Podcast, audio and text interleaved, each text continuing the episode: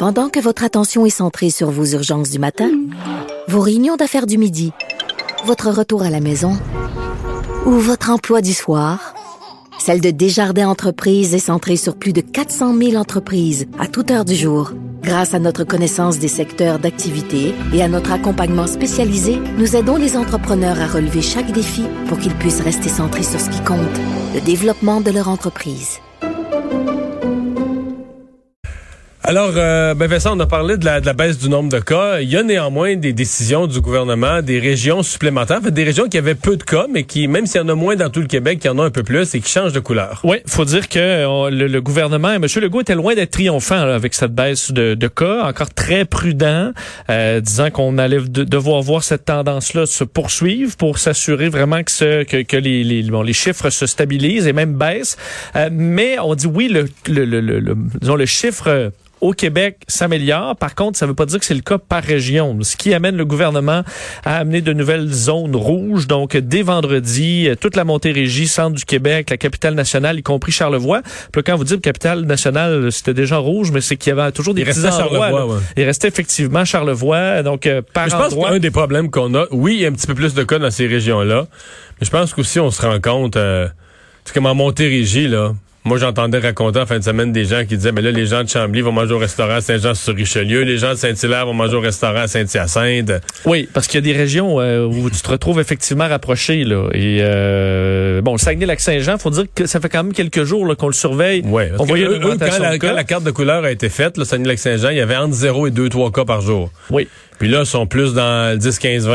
Ouais, hier on était à 26, là 11. Alors aujourd'hui c'est un peu mieux. Euh, faut dire que le Saguenay-Lac-Saint-Jean bascule en orange, alors pas en rouge. c'est ça. Euh, mais ce sera surveillé. Euh, Et comme on le disait en début d'émission, on s'inquiétait de tomber là, à 1500, 2000 cas. Ça, François Legault a dit, euh, on semble pas se diriger vers ça du tout avec les efforts qui commencent qu'on à va porter fêter au Noël. Québec. Euh, tu penses? Oui, le, le Père Noël est interviewé présentement à RDI. Ah, oui, ben c'est. Oui, j'ai déjà vu le, C'est directeur le- régional de Ah ouais, santé publique. publique euh, dans Mais ce qu'il fait- Québec solidaire à Gaspésie. Mais est-ce qu'il se fait pousser la barbe pour euh, avec, faire une barbe, avec une barbe blanche, un manteau rouge, son capuchon. Mais ça se peut, je me dis, ça se... À chaque fois que je le vois, je me dis, ça se peut qu'il s'est voulu, là, peut-être pour la période des fêtes, euh, Ah oui? il se déguise ou... Mais j'avoue que là, j'avais pas vu avec son... euh, Un manteau rouge, le capuchon. il était un peu à Saint-Nicolas, aujourd'hui, le directeur de la santé publique. RDI qui a les devants, qui va, déjà parle de, de Noël. discute effectivement sur, euh, sur le Père Noël. L'exclusivité, le Père Noël. Première entrevue qu'il donne cette année. Alors qu'on a vu le Dr Tam parler de l'Halloween, entre Oui, autres, dans les oui, dernières oui, heures, disant que euh, ça pouvait être possible. Là, je sais pas si ça va, je sais pas si tous les directeurs de santé publique étaient contents d'entendre Dr Tam. Ça, ça va dépendre par endroit. On dit que c'est possible, là, dans la mesure où on respecte, les gens portent le masque, on attend avant de manger les bonbons. Alors, on verra quelle sera la décision. On est encore à, à deux semaines là, de l'événement. Bon, euh, alors qu'on essaie, on demande aux gens de pas faire des rassemblements de, de, de 6 ou de 8 personnes dans la maison, là, un petit party de, de, de famille ou d'amis.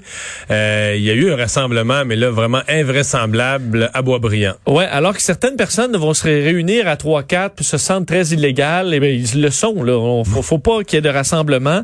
Mais là, à Boisbriand, dans la communauté assidique, vraiment en fin de semaine, on est ailleurs, là, avec un, un rassemblement de environ 1000 personnes près Dans une communauté qui a eu plus que sa part de COVID, euh, de la maladie, de l'hospitalisation, des problèmes. Dans la première vague, beaucoup de cas.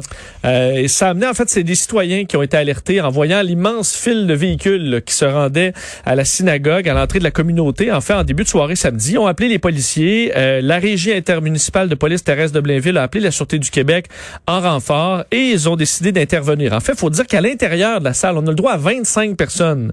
On était à euh, autour de 400. Et ensuite, l'événement s'est porté euh, à l'extérieur, où là, on était environ 1000 personnes. Les policiers sont donc intervenus. Une personne a été arrêtée pour voie de fait euh, contre un agent de la paix. 16 constats d'infraction ont été euh, remis.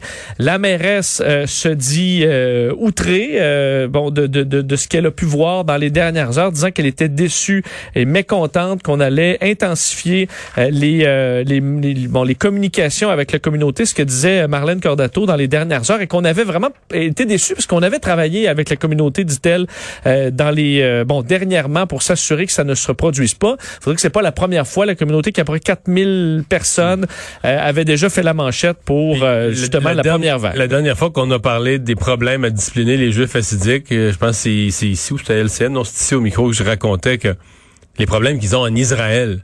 Israël qui a eu quand même beaucoup de cas, une gestion quand même serrée de la pandémie, les gens généralement disciplinés, mais là, tu dans un pays où la religion juive est euh, la religion la plus importante, c'est le moins qu'on puisse dire, euh, et ils savent pas quoi faire avec les, les acidiques, avec ce, sous-groupe-là, parce que ils peuvent pas accepter de pas se rassembler, ils respectent pas les consignes.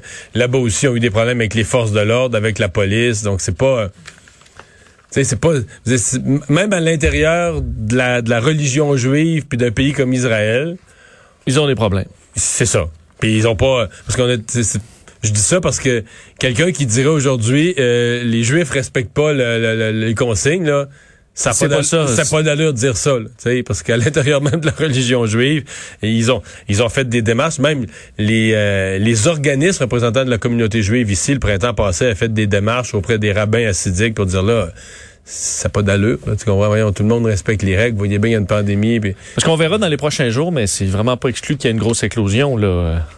Ben, 1000 personnes. 1000 personnes, ça peut aller vite. Ils ont pris tous les risques.